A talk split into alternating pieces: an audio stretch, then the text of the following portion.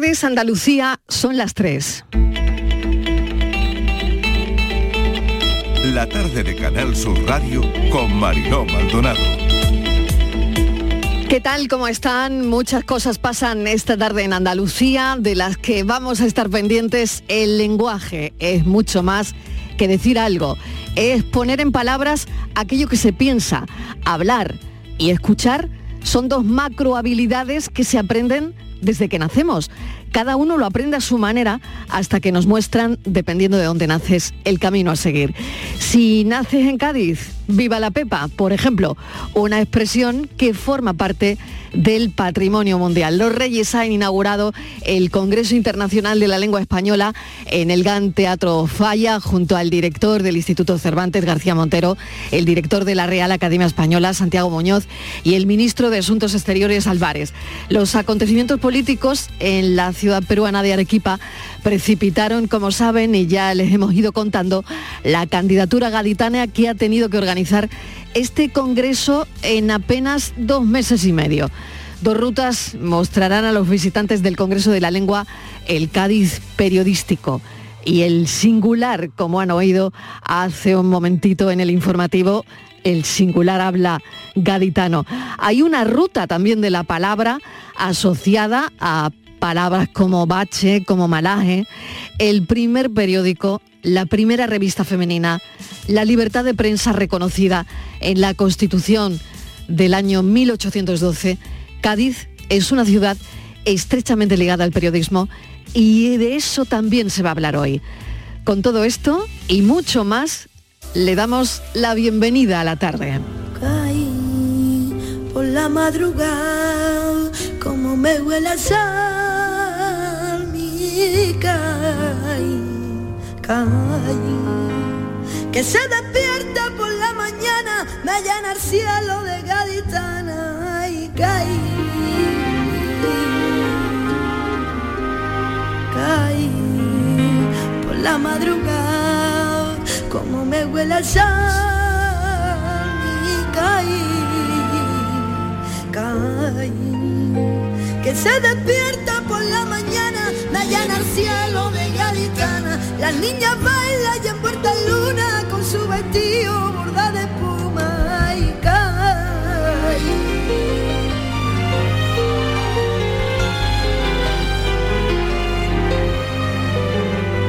Cuando podré regresar a encerrarme contigo en un patio, deja que el viento entre las macetas y ven por tango. Por fin ver a mi gente, por fin beberé, caer el mentidero, muero por ello, quiero volver. caí por la madrugada, como me huele a sal, mi caí, y para nosotros dos, tengo a mi caí con perdón. Se preguntan qué es lo que tiene ese rincón, niña, caí se bebe el sol, cae en la brisa marinera y que remienda tu corazón con la sonrisa más morena.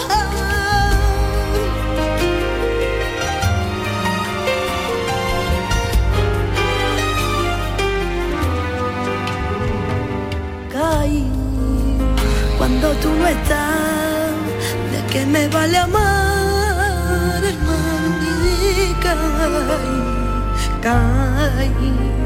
Cuando anochece que tú te duermes, que yo te miro y a ti te pierdes, ay, caí. Cuando podré regresar encerrarme contigo en un patio, deja que el viento entre las macetas lleven por tango. Ver a mi gente por fin beberé, caer mentidero, muero por ello, quiero volver. Hey, y caí por la madrugada, como me cuela sal, mi caballo. para nosotros dos, tengo a mi caí con perdón preguntan qué es lo que tiene ese rincón, niña, cae y se bebe el sol. Y es la brisa marinera y que revienta tu corazón con la sonrisa más morena. Cae y se bebe el sol. Cae en la brisa marinera y que revienta tu corazón con la sonrisa más morena. Niña, cae y se bebe el sol. Cae en la brisa marinera.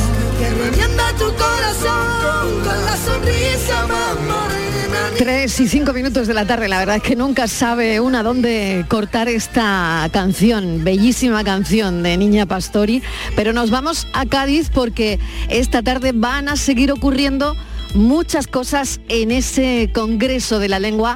Nuestra compañera Begoña Curiel ha seguido todo lo que ocurría esta mañana y por supuesto también esta tarde cubriendo el evento. Compañera, bienvenida Begoña, ¿qué tal? ¿Cómo ha ido la mañana?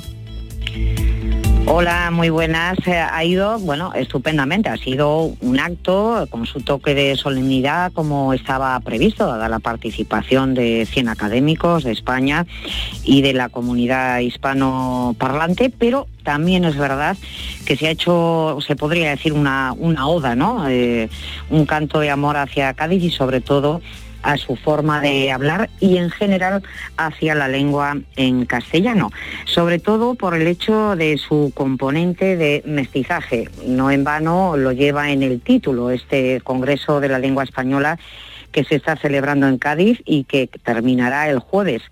Hay un eh, plantel de actividades culturales en paralelo, pero si nos centramos en lo que ha sido esta mañana en, este acto de inauguración en el Gran Teatro Falla, pues se ha insistido mucho, sobre todo, en la mezcla, en la mm. importancia que, que tiene, ¿no? El hecho de coger, picotear, lógicamente, de, todos para conseguir que la lengua castellana es lo, eh, es lo que es, ¿no? Una lengua viva eh, y que necesita evolucionar para que pueda, mm, de alguna forma, acomodarse a, su, a la propia realidad, a la actualidad.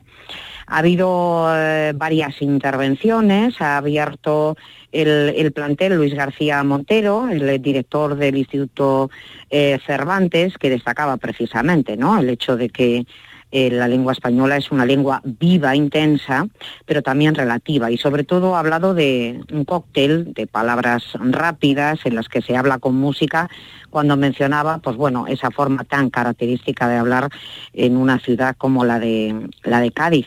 Elvira Lindo, también eh, escritora y de orígenes eh, gaditanos, ha hecho, bueno, se podría decir un, mensaje de rendido amor por esta ciudad, ha dicho de forma literal, ¿no? Eh, sé es de donde se está, dice, yo cuando vengo a Cádiz soy de Cádiz, ¿no? Eh, ha sido un, mensaje de palabras muy muy bonitas. Ha, bueno, definido Cádiz como una ciudad de verso y gracejo en, en, la, en la calle, que es capaz de convertir, así lo ha comentado, el drama en, en comedia, ¿no? Esto eh, han sido, ya digo, algunas de las eh, intervenciones. También la de Soledad Puertolas, eh, académica de, la RAE, que ha hablado, insistido también en el tema del mestizaje de nuestro, nuestro idioma y que bueno, en el, en el pasado, con, con las Indias, ese cruce eterno de barcos desde esta ciudad gaditana, bueno, pues eh, lejos de verse al mestizaje como una fatalidad, ¿no? En tiempos pasados o, de posible confrontación, finalmente ha resultado ser una, una realidad cultural que hay que seguir aprovechando y, deleitándose en, ella. Eh, también eh, ha intervenido Sergio Ramírez, premio Cervantes, de origen nicaragüense, que por cierto eh, han mandado el eh, pesar a la familia de Jorge Edwards, también un autor chileno muy, muy conocido, de gran renombre y que ha fallecido además hace muy poquitos días, el, el 17 de, marzo. Ya eh, en lo que concierne al, al, apartado institucional, pues el ministro de Asuntos Exteriores, José Manuel Álvarez también ha incidido en la importancia de que este evento se celebre eh, no solo en Cádiz, sino en el hecho de que se celebre en, España, porque es la segunda edición en la que se celebra este Congreso Trienal en nuestro país. La primera fue en el año 2001, eh, que tuvo lugar en, la ciudad de Valladolid. Y para cerrar, esta ronda de, intervenciones para inaugurar el Congreso, pues ha tomado la palabra Su Majestad el Rey Don Felipe, que ha hecho un breve recorrido por otros eh, congresos, otras ediciones de este congreso y, ha destacado ¿no? la fuerza de nuestro idioma, la importancia como elemento unificador. También entre países eh, y territorios y como un elemento, al fin y al cabo, mm, globalizador, donde se incluyen muchas lenguas indígenas que, lejos de caer en el olvido hay que, bueno, eh, insistir y sobre todo trabajar para que finalmente no caigan en el olvido. La verdad es que ha sido un acto inaugural, como comentaba al principio, con un tono serio, pero a la vez ha derrochado mucha mucha belleza, ¿no? Sobre todo por los halagos a nuestro idioma y, lo que tiene este tipo de, eventos de, unión, de lazos culturales entre diferentes territorios. Desde luego, Begoña, cosas que van a pasar esta tarde, cuéntanos mm, grosso modo y bueno, unas cuantas, porque van a pasar muchísimas cosas esta tarde y hasta el jueves, ¿no? Pero ¿qué destacarías de cosas que van a ocurrir esta tarde mientras hacemos el programa? Bueno, pues a ver, si nos centramos en las jornadas puramente académicas, la que se celebra la primera esta tarde es a, las 5 en concreto, eh, lleva por título esta, esta sesión eh, La fuerza del español en Europa y en la escena internacional una mesa de diálogo en la que el moderador va a ser eh, José Manuel Álvarez, el ministro de Asuntos Exteriores. Pero eh, ya digo que esa es la parte eh, más formal de análisis de nuestro idioma, pero luego, desde hoy y hasta el jueves, hay una cantidad infinita de actividades culturales, exposiciones, por ejemplo, al primer gramático español, que así pudiera denominársele Antonio de de Nebrija, eh, que es, fue un, personaje digno de, estudio y bueno, eh, de conocer eh, a fondo. También hay otra exposición sobre el, poeta gaditano, Edmundo de Ori, que fue otro, podríamos decir, entre comillas, revolucionario de la palabra por todo lo que apostaba en cuanto a, la mejora, añadidos de la lengua castellana pero eh, hay que sumar también música, música, hay un poquito de todo Cádiz, eh, la verdad, aparte de vestir eh, sus balcones, con todas, todas estas palabras que están colgando los balcones, con bueno, el habla gaditana, eh, se pretende también añadir la música como también otro, otro componente, otro ingrediente unificador para lo que se va a vivir estos cuatro días en, en Cádiz. Y de hecho, bueno, es un concierto que se va a desarrollar también el Gran Teatro Falla de, Cádiz esta tarde va a ser, eh, digamos, el broche, el, cierre de la jornada de sus majestades los, los reyes de, España. Es un concierto que lleva por título Tempo de Luz, es un repertorio de flamenco desde sus raíces más puras hasta las propuestas más innovadoras y que va a estar eh, encabezado por, por tres referentes ¿no? de, de, este arte como son Carmen Linares, Marina Heredia y Arcángel. Eh, pero aparte de la música, ¿perdona? Sí, sí, adelante, adelante. Eh, aparte de la música, bueno, hay talleres también eh, de rap, de rap donde se estudia pues, esa, esa agilidad, ¿no? esa la nueva, la nueva manera, ¿no? El nuevo lenguaje y la nueva manera de, comunicarse de, la gente más joven, claro. Sí, sí, reunir, pues eh, bueno, y atraer también, como tú bien dices, ¿no? Al, público más joven, ¿no? Sea fórmula rap o ya como como se le llamen. Con esas peleas de gallo que llaman ahora, ¿no? Efectivamente. Begoña Curiel, muchísimas gracias compañera. Bueno, que nos ha contado con todo lujo de detalle cómo ha ido la mañana y, qué se espera de la tarde. Em, nuestros compañeros de los servicios informativos de, de Cádiz van a cubrir el evento, por supuesto, y nos contarán durante estos días todo lo que ocurra Em, claro, por supuesto, todo lo que esté aconteciendo, tanto en directo como reportajes en el Congreso Internacional de la Lengua Española. Begoña, gracias, un beso. Hasta luego.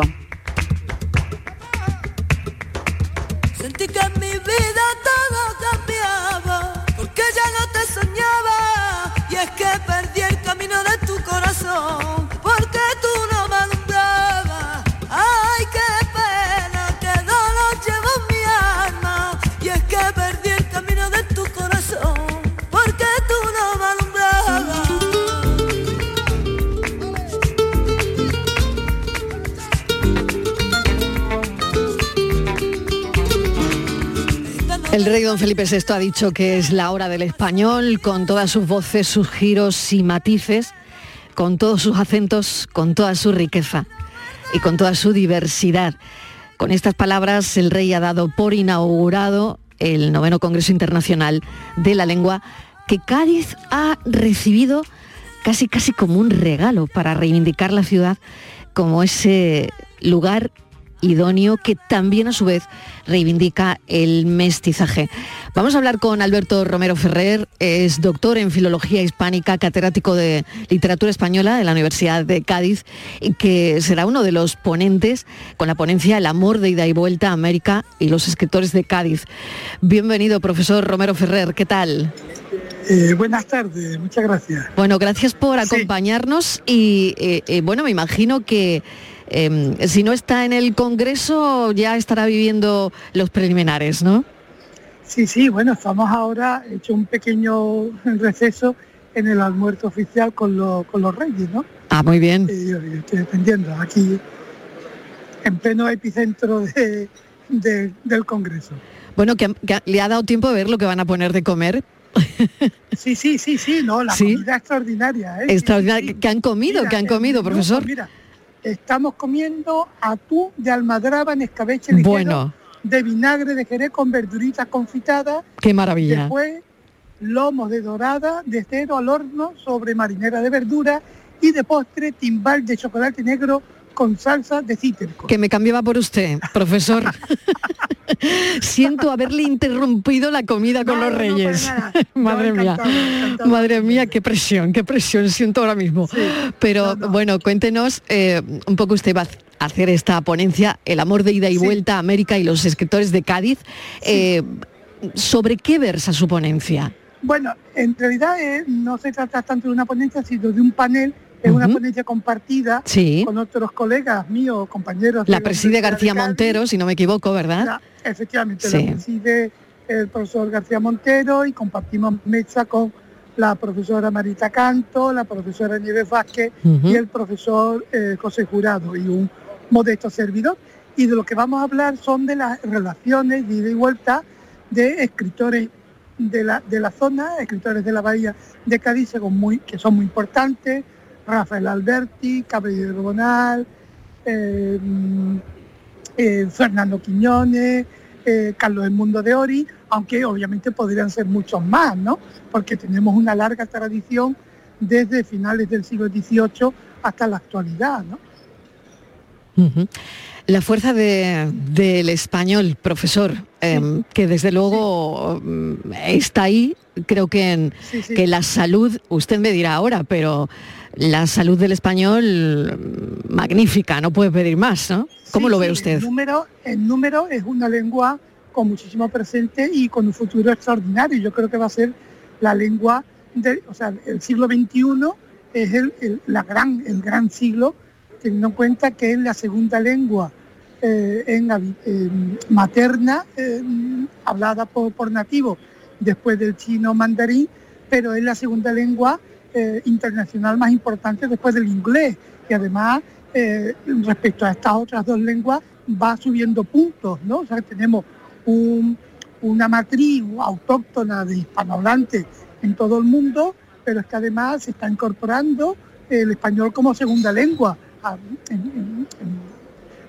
por ejemplo, en, Estados Unidos ya la segunda lengua más, más importante hay zonas en donde el español, el español americano es más importante que incluso que el inglés. Desde el punto de vista económico es una lengua que, que al hablarle a tantísima gente es un medio de comunicación con un presente y con un futuro extraordinario. Y profesor, eh, ¿Cómo ve usted eh, la importancia de este congreso ahora mismo en una, en una ciudad como, como Cádiz? Es verdad que em, han sido dos meses y medio, bueno, casi tres meses para preparar este congreso, eh, pero bueno, se ha podido, mm, ahí queda inaugurado hoy y la importancia para Cádiz es considerable.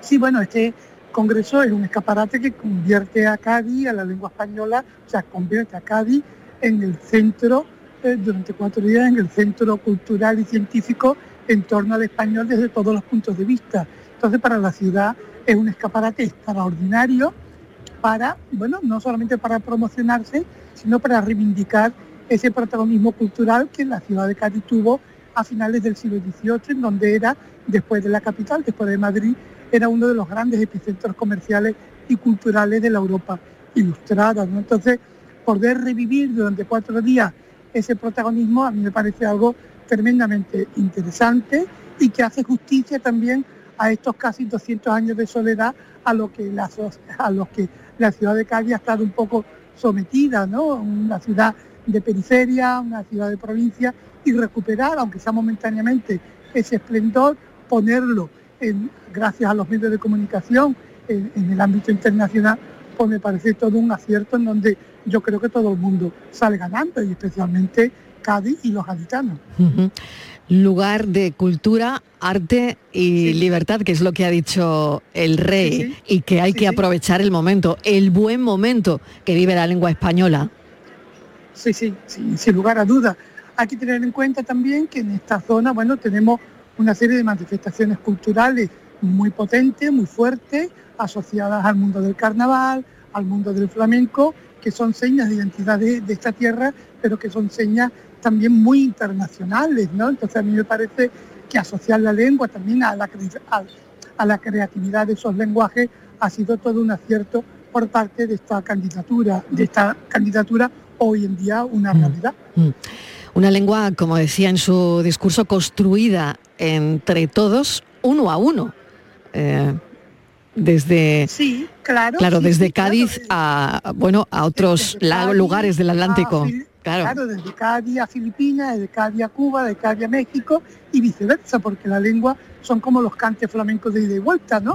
Eh, el español va para allá, pero el español viene también de allí con toda la riqueza lingüística, de las lenguas originarias, de las lenguas mestizas, de todo esto, ¿no? Y Cádiz es un punto desde finales del siglo XVIII, gracias a su tradición comercial y económica, un punto de encuentro, un punto de, transferencia, ¿no? E igual que se intercambiaban mercancías y se intercambiaba cultura y se intercambiaba eh, palabras, lengua, ¿no? Entonces, yo creo que a pesar de que el protagonismo gaditano es, bueno, porque no se ha podido celebrar en la ciudad de Arequipa, pero bueno, no deja de ser un acto de justicia poética el que cada haya mm. recogido ese testigo, ¿no? Que merecía también. Sin duda. Pues le dejo que termine de, comer, profesor Romero Ferrer. Muchísimas gracias por habernos acompañado. Son, van a ser unas jornadas memorables y bueno, le deseo lo mejor y que disfrute mucho de este congreso. Perfecto, pues muchísimas gracias a vosotros. Un saludo.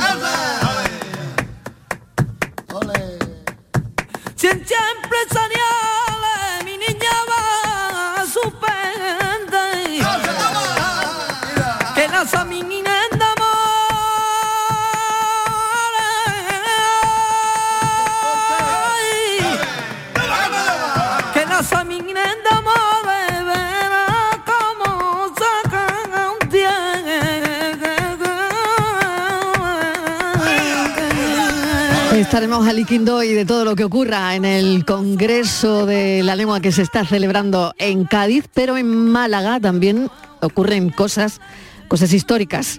Hoy el metro de Málaga va a llegar al centro después de 14 años de obras. Las nuevas estaciones de Atarazanas y Guadalmedina entran en servicio a partir de las 9. Este hito se produce 14 años después del inicio de los trabajos en mayo de 2009. Vamos a hablar con Carmen Casero, delegada de la Consejería de Fomento en Málaga. Señora Casero, bienvenida. Gracias por acompañarnos. ¿Qué tal? Muy buenas tardes, un placer. Bueno, no solo hoy miramos a Cádiz, sino también momento histórico en, Málaga. Sí, un gran día para, para, esta ciudad, un día que por fin se hace justicia con la no muy afortunada historia del metro y que, bueno, cumplimos el compromiso que el presidente de la Junta anunció prácticamente cuando se incorporó al gobierno y facilitamos que por fin los usuarios del metro puedan adentrarse en el centro histórico de la ciudad. El titular es que el metro de Málaga por fin llega al centro. Pues sí, por fin llega al centro, porque desde los primeros anuncios en el año 2009 hasta que el último nuevo gobierno de la Junta nos incorporamos en el 2019, bueno, ha habido mucha historia que los malagueños conocemos muy en profundidad, pero también de 2019 a hoy yo creo que eh, un compromiso cierto y un trabajo bien coordinado y eficaz, aparte de presupuestario, que también lo ha sido para, bueno, para cumplir un compromiso que, que había con esta ciudad. ¿Cuál es el siguiente punto, mm, señora Casero, el siguiente reto que tienen en la agenda?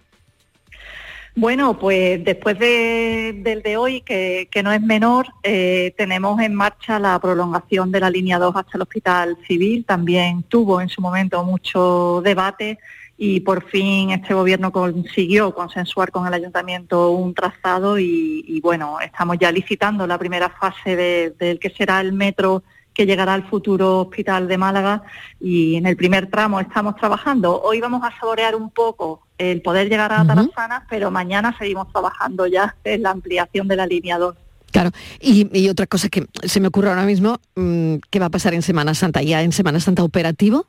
Sigue. Vamos, sí, claro, vamos a ver. Eh, eh, la estación de Tarazana eh, está justo, para la gente que no, que no conozca Málaga, está justo en el recorrido oficial de la Semana Santa. Por lo tanto, hay que someterla a algunas restricciones en horario de tarde, desde las cinco y media de la tarde, de manera que los usuarios podrán salir del centro, pero no llegar al centro porque se incorporan prácticamente al recorrido oficial.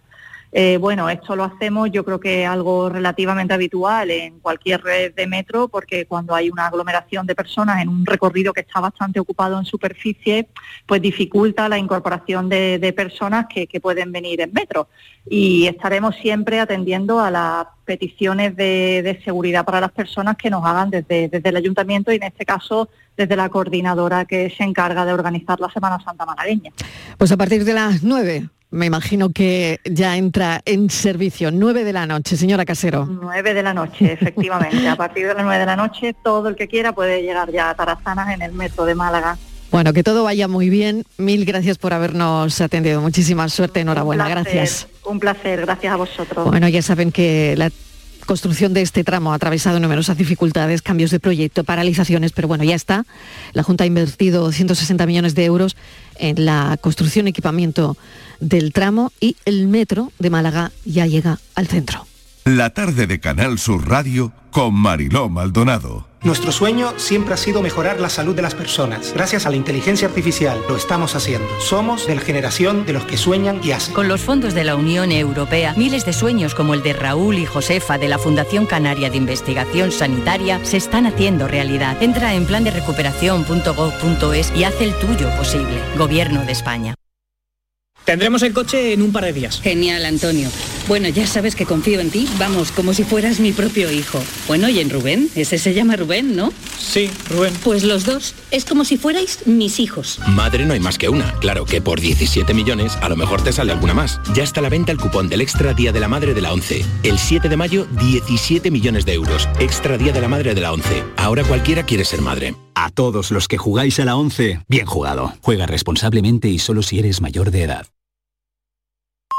Canal Sur Radio. Los guerrilleros, tapicería y colchonería en Utrera, a precios de fábrica. Colchón de matrimonio de 27 centímetros de grosor, lechos independientes, refuerzo en zona lumbar, cara de verano e invierno, valorado en 689 euros, ahora 299 euros. Sí, sí, has escuchado bien, 299 euros. Y por un euro más televisor LED de 32 pulgadas de regalo. Estamos en Utrera, carretera Carmona número 15 en Utrera, Sevilla. Entregas en 48 horas. Bienvenidos a Sacaba. Mil metros de electrodomésticos con primeras marcas. Grupos Whirlpool, Bosch y Electrolux. Gran oferta. Microondas Whirlpool de 20 litros con grill antes 129 euros. Llévatelo ahora por solo 79 euros. Y de 25 litros y 900 vatios con grill antes 179 euros. Llévatelo ahora por solo 99 euros. Y solo hasta fin de existencia. Solo tú y Sacaba. Se acerca el tiempo de salir a la calle, de disfrutar del sol, del aire, de sonreír, de vivir la primavera. ¿Y tú podrás sonreír? Ven a The Implant y prepara tu sonrisa para la primavera. Además, este mes primera visita y prueba radiológica totalmente gratuitas. www.theimplant.com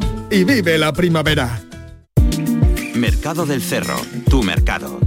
La mejor calidad a buen precio en el mercado de abastos del Cerro del Águila. Premiamos tu confianza. Repartimos mil euros en cheques de consumo. Mercado del Cerro, tu mercado. Organiza Mercado de Abastos del Cerro del Águila. Financia Ayuntamiento de Sevilla.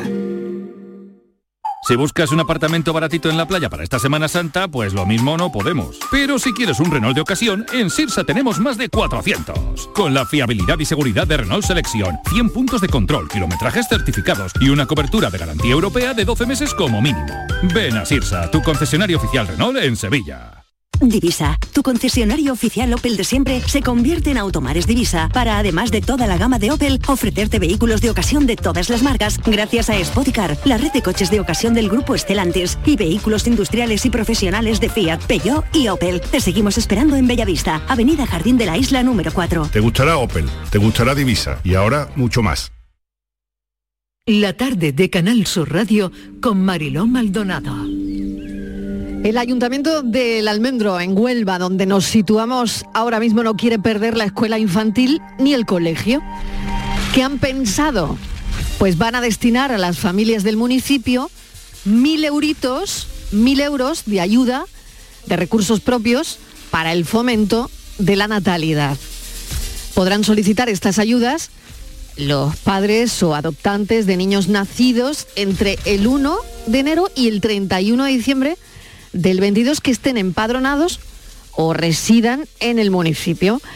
Vamos a hablar con su alcaldesa, María Alonso Mora Núñez, alcaldesa del Ayuntamiento del Almendro. Bienvenida.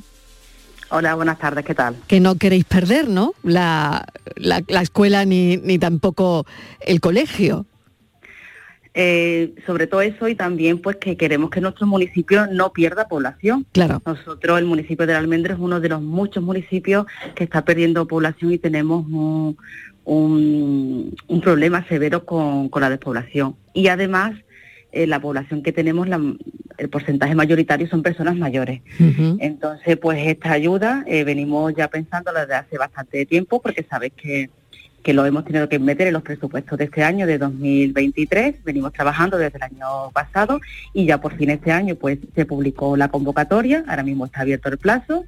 Y lo que pretendemos es eso, pues que eh, en, primer lugar la gente que haya tenido un niño o hayan adoptado entre el 1 de enero, efectivamente, como has comentado, hasta el 31 de diciembre, pues darle una ayuda de, de 1.000 euros y además esta ayuda vamos a seguir dándola durante pues que nos dejen darla. O sea que no es una ayuda puntual de este año, de, de, este 2003, sino que en 2004 pues daremos esa ayuda a los niños que hayan nacido o a las familias que hayan adoptado niños en el 2023. Es decir, que se pretende mantener la convocatoria de ayuda en los próximos años también.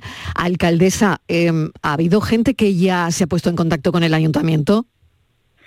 Bueno, eh, las familias de, aquí, del municipio del Almendro, que han tenido niños en el 2022, pues la mayoría ya han presentado la solicitud. Ah, muy bien. El caso está abierto hasta el 14 de, abril y bueno, también hemos informado a, todos los padres para que puedan presentar la documentación, que no es muy complicada, es algo normal, eh, que, no, que nos exigen también la normativa y, la verdad es que también nos ha llamado mucha gente de fuera preguntándonos si esta ayuda pues vamos a seguir dándola, si en el municipio del Almendro tenemos vivienda o no, qué posibilidades hay de poder vivir aquí, de trabajar. La verdad que la gente se están empezando a, interesar eh, no solo en esta ayuda, porque esta ayuda en la que estamos ahora mismo tenemos abierto el plazo, pero tenemos otra serie de ayudas que damos también desde hace eh, varios años como ayuda a la adquisición de vivienda, la rehabilitación de vivienda, la promoción educativa, eh, al recibo del agua y en breve también estamos preparando una convocatoria eh, para el recibo de la luz qué interesante, alcaldesa, tal y como están las cosas ahora mismo, ¿no?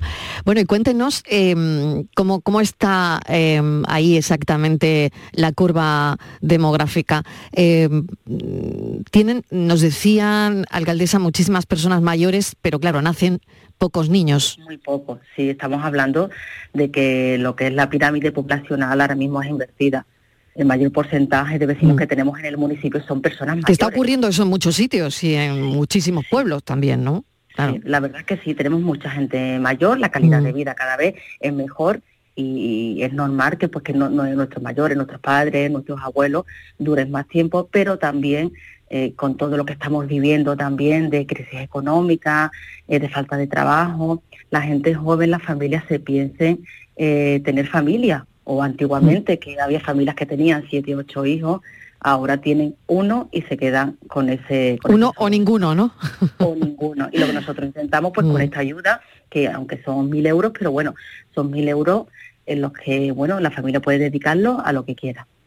Alcaldesa, muchísimas gracias. Lo hemos contado en la radio, mm, que sirve también de, altavoz para estos asuntos y ojalá haya muchas familias que se puedan empadronar en el Ayuntamiento del Almedro, en Huelva, y puedan salvar así pues, pues lo que les ocurre. Un saludo, un abrazo. Un abrazo también a vosotros y muchas gracias por haceros eco de esta noticia. Claro que sí, María Alonso Mora Núñez, alcaldesa del Ayuntamiento del Almendro. Gracias, un beso. Momento para la foto del día. Esta es.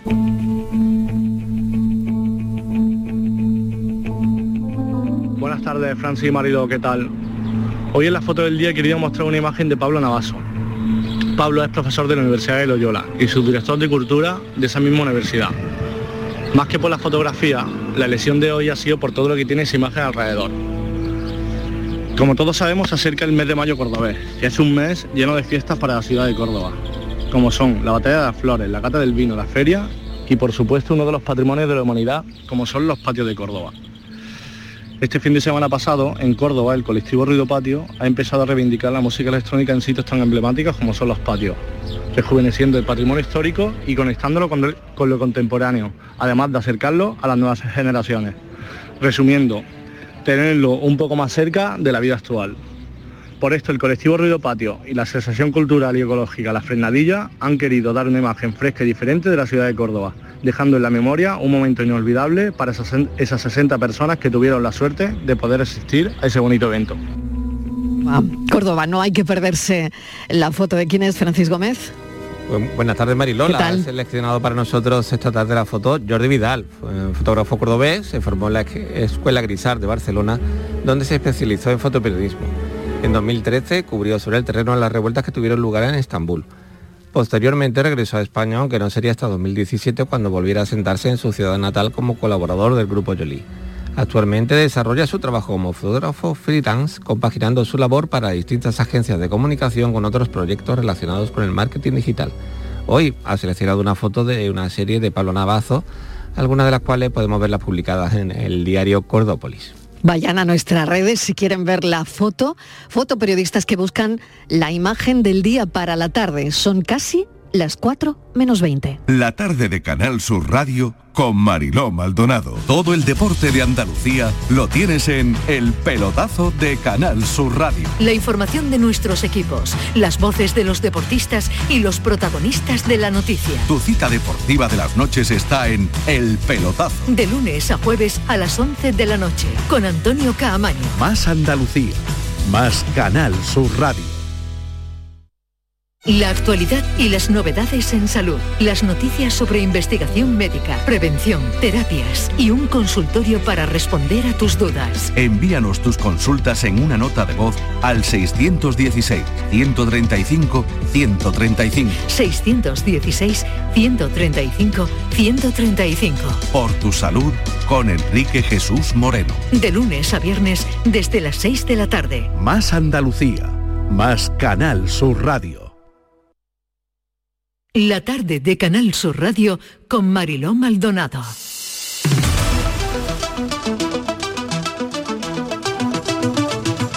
Andalucía pregunta a esta hora 670 94 30 15 670 940 200 y también el teléfono del programa que es este que suena ya. Este es Estos son nuestros teléfonos 95 1039 105 y 95 1039 16. Hoy con el abogado experto en Derecho de Familia y Herencias, José María del Río. ¿Qué tal? Bienvenido.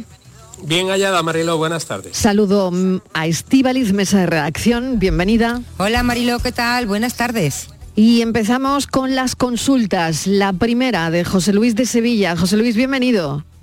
Hola, buenas tardes. Adelante, aquí tiene a José María del Río que le está escuchando totalmente. Pues mira, es algo complicado, entre comillas. Bueno, pues vamos con ello. Vamos a ver, mire, eh, tengo un hermano que falleció hace dos años. Vaya. mm. Eh, tenía pareja, pero no estaban casados. Entonces tenía un niño en común menor de edad. Eh, la casa ahora está a nombre del niño. Eh, la pregunta, ¿puede vender la casa teniendo ella un capital económico aparte de, de lo que es el valor de la casa? Y ot- otra Sí. pregunta, si ella tiene por parte de su familia una casa a nombre suyo, de la madre, ¿puede vender la casa del niño? Vamos a ver si José María del Río ha entendido, que me imagino que sí, pero no se marche José Luis por si tiene que hacerle alguna pregunta. José María.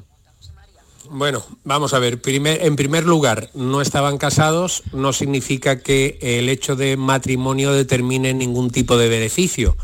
Estamos hablando de que si no están casados y ha existido testamento, seguramente en ese testamento se determinará cuál va a ser la partición hereditaria, teniendo en cuenta que al existir un hijo, un hijo menor de edad, ese hijo sería partícipe de las dos terceras partes de la herencia, es decir, de las dos terceras partes de la casa.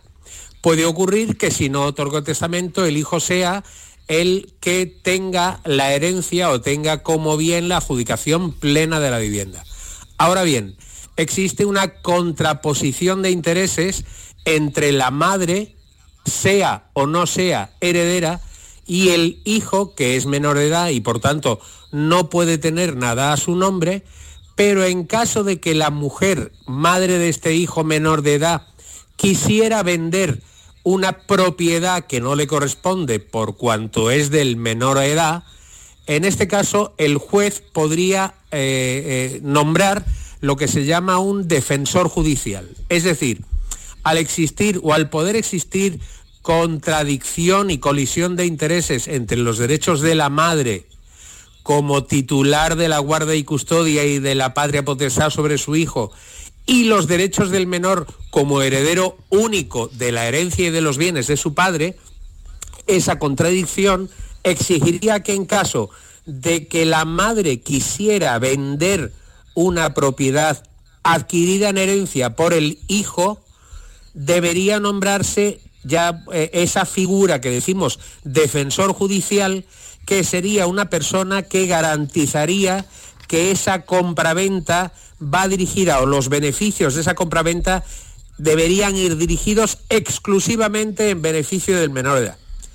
El hecho de que la madre pueda tener otra vivienda de su titularidad por otro tercero, que en este caso serían los padres, no le da ni más ni menos derechos, pero sí de alguna manera, en caso de querer vender la propiedad del menor, aunque sea su hijo, se debería nombrar un defensor judicial para garantizar los derechos del menor. ¿Lo ha entendido? Sí, sí, José sí, Luis. perfectamente. Sí. Sí, sí, bueno, muy bien, pues queda aclarado. Venga, pues muchísimas Gracias, gracias. un abrazo. Adiós, Bueno, José María tiene esa capacidad de explicar las cosas complicadas, sencillas, que la verdad es que aquí lo agradecemos mucho. Estíbaliz, vamos con otra cuestión. Sí, vamos con una consulta de Joaquín, que nos llega de Joaquín de Sevilla.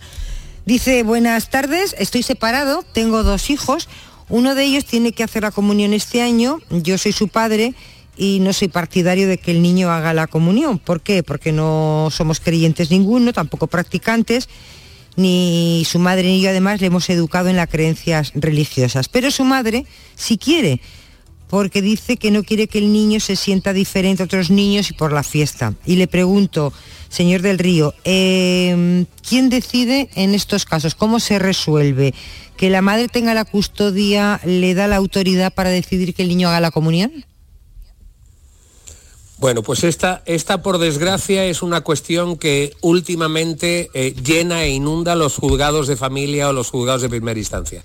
Vamos a ver, hay decisiones importantes que afectan a la patria potestad o al desarrollo del menor que deben ser adoptadas de común acuerdo entre los padres o en caso de desacuerdo ante la autoridad judicial. Existe un procedimiento que se llama jurisdicción voluntaria que cualquiera de los progenitores puede iniciar un procedimiento ante el juez para determinar, eso se llama un procedimiento de desacuerdo en ejercicio de la patria potestad, para que sea el juez el que decida si ese hijo debe o no debe hacer la comunión. Ahora bien, si en realidad ha existido una conducta dirigida por los progenitores eh, a- hacia actos religiosos, véase por ejemplo, el niño ha sido bautizado, por consiguiente el juez, en atención a ese criterio anterior, valorará si lo lógico y lo coherente es que si los padres cuando estaban casados eh, tuvieron esa idea o ese acuerdo común de que el menor fuera bautizado, lógicamente, si vamos a hablar de otro sacramento como puede ser la comunión, seguramente el juez de- decidirá en favor del menor la continuidad de esos criterios religiosos e ideológicos que antes de que los padres se separaran, ellos de común acuerdo habían iniciado. Pero de todas maneras no es que la guarda y custodia le dé un derecho esencial o a uno de los progenitores en, en perjuicio del otro, sino que los actos derivados de la patria potestad exigen acuerdo de voluntades de los progenitores o en caso de desacuerdo autorización de la autoridad judicial. Pues yo creo que queda, que queda claro también. Voy a recordar los teléfonos del programa. Este es el momento de ponerse en contacto, si así lo desean, con José María del Río. Es el abogado que nos acompaña los lunes, experto en Derecho de Familia y Herencias. Los teléfonos. Estos son nuestros teléfonos 95 1039 105 y 95 1039 16. 670 94 30 15, 670 940 200 teléfonos para los mensajes de audio que conviene tener a, a mano. Bueno, eh, seguimos con otros asuntos, Estivaliz, que también nos llegan por otras vías. eh, más preguntas, venga. Sí, em, este tema me parece muy interesante. Es una pregunta de Triana que nos llega de Sevilla. Dice que está en proceso de separación y bueno, aquí la cuestión es delicada porque quiere saber eh, si los hijos menores, eh, tienen hijos menores, participan en los juicios. Eh, a partir de qué edad pueden declarar, cómo suele ser ese, ese momento, cuando el juez escucha al menor y normalmente qué le preguntan los jueces a los niños. Por lo que nos dice esta oyente Marilo, parece que la cosa es un, un divorcio complicado, porque para llevar a los niños a- a- al juzgado seguramente que será complicado. Sí, José María. ¿Cuándo, cuándo, Sí, adelante. ¿Cuándo intervienen los menores en un proceso de familia? Pues, por ejemplo, en caso de que exista uno de los progenitores que solicite la guardia y custodia compartida. Vuelvo a reiterar que normalmente, mientras en otros derechos forales la guardia y custodia compartida se adopta con carácter general, en las regiones en las que se aplica el derecho civil general, la regla general es la monoparental, la guardia y custodia monoparental y la excepción la compartida. Por lo tanto, si alguno de los menores o si alguno de los progenitores, mejor dicho, va a solicitar la guardia y custodia compartida, siempre en el caso de que el menor sea, tenga 12 años o mm, más joven, pero con suficiente juicio y capacidad, puede ser explorado por el juez.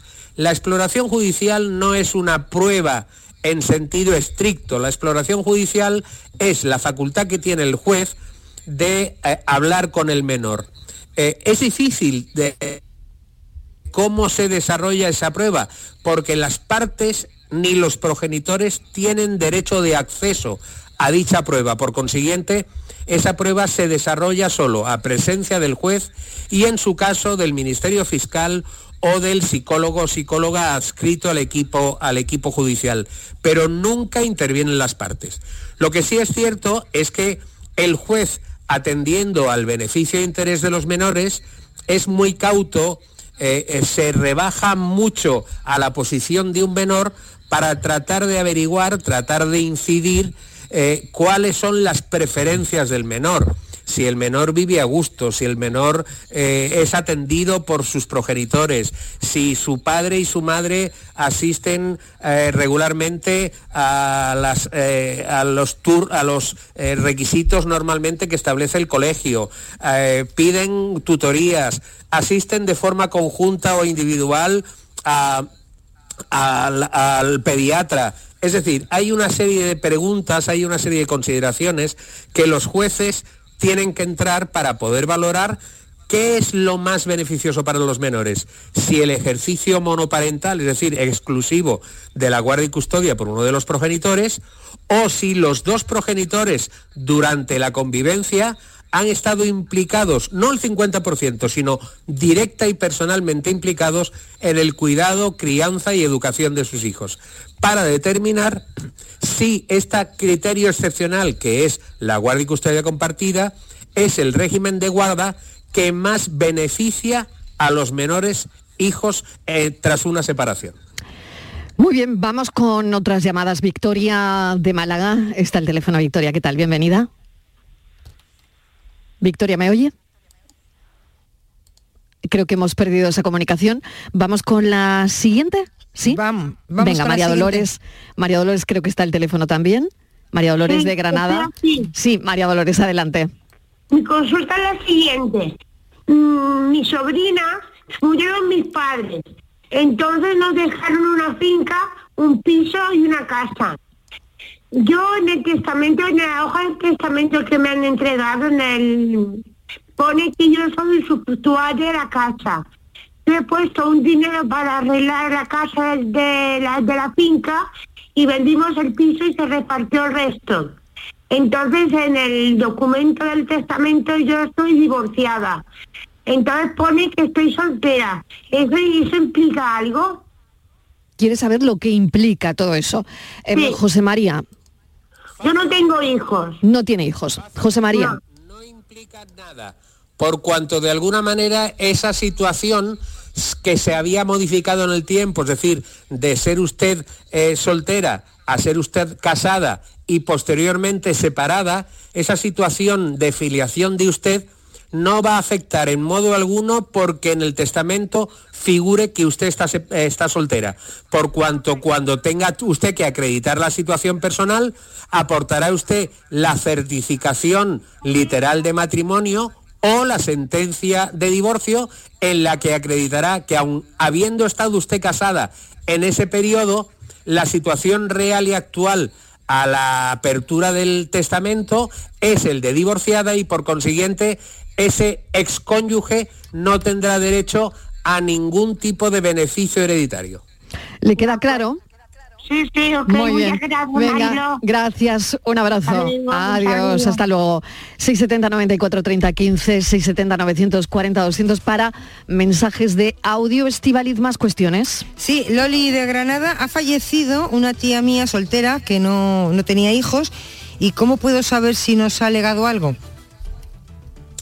Bueno, pues eso, al no existir eh, herederos eh, directos, como pueden ser hijos, padres o abuelos, en ese sentido, esta persona tiene que acreditar que tiene una relación de parentesco con la fallecida, solicitar una certificación literal de fallecimiento de esa persona, solicitar igualmente, debido a su parentesco, una certificación de actos de última voluntad en la, delegación de, justicia de su comunidad autónoma o de su provincia y con todos esos documentos solicitar ese certificado a la Dirección General de los Registros y de Notariado que le dirán cuál ha sido, cuántos han sido los testamentos que ha firmado esta señora o que ha otorgado y cuál es el último testamento que es válido y que será válido y el notario autorizante. Cuando usted reciba esa información, se dirige usted al protocolo notarial del notario en el que se otorgó el último testamento y usted va a solicitar una copia autorizada del testamento otorgado por su tía. Ahí ya sabrá usted si hay y si no hay, usted necesariamente deberá ir también al notario para justificar esa eh, filiación que tiene, esa relación de parentesco que tiene con la fallecida y con todos los documentos anteriores otorgar lo que se llama la declaración de herederos ab intestato, es decir, sin testamento. Muy bien. Más cuestiones. Estivaliz, que sé que tenemos alguna más. Sí, es eh, Carmen de, Málaga que nos dice, mi madre tiene 80 años y ha decidido dar a cada uno de sus hijos, tiene cuatro, nos ha dado 20.000 euros. Quiero saber eh, cómo figura esta operación, ese dinero que yo he recibido a efectos fiscales, eh, porque bueno, no sé si es una herencia, si es una donación y no sé si hay alguna manera de, pagar lo menos posible, que se dé de alguna manera que paguemos lo menos posible. Pues ya es difícil contestar una cosa positiva a esta pregunta. ¿Por qué? Porque si la madre ya ha efectuado la entrega a cada uno de los hijos de 20.000 euros, eh, la Hacienda lo va a tener claro.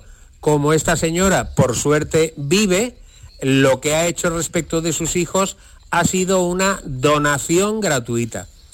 Por ello va a existir una doble imposición.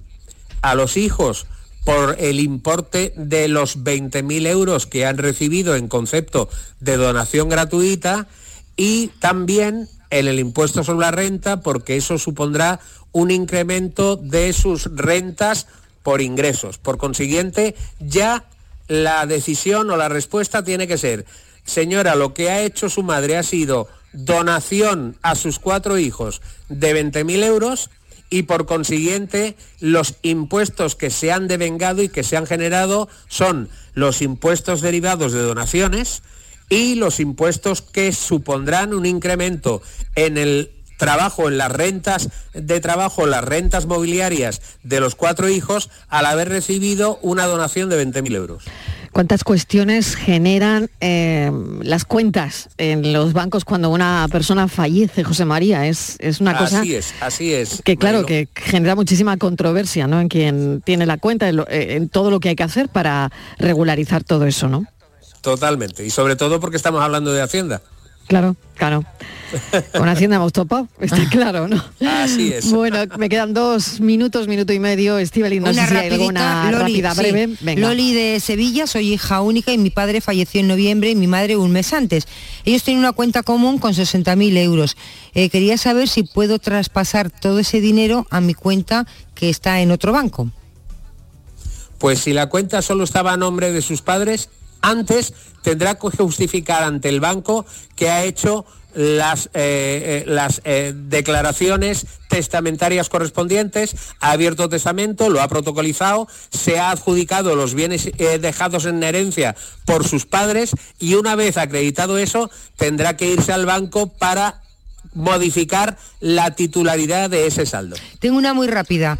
Dice, he recibido una herencia en Portugal y he pagado allí mis impuestos. ¿Tengo que pagarlos aquí también? Es que acaba de entrar ahora. No, no, porque de alguna manera estamos hablando de doble imposición. Lo que sí sería es que los beneficios que reciba en España de esa herencia sí que estarán grabados con el impuesto de transmisiones patrimoniales o actos jurídicos documentados, pero no en este año, a partir del año que viene. Nuestro objetivo es echar una mano a los oyentes con todas estas cuestiones que no son fáciles y hay que, bueno, hay que saber de qué hablamos. Y de alguna manera José María del Río cada lunes eh, nos ayuda eh, poniendo pues, los puntos sobre las IES en, muchos casos, ¿no? Como ha ocurrido esta tarde. José María del Río, gracias de nuevo y como siempre, bueno, por esa magnífica labor didáctica que haces en nuestro programa. Encantado y muchísimas gracias. gracias, un beso. Estivaliz, hasta dentro de un momentito. Hasta ahora.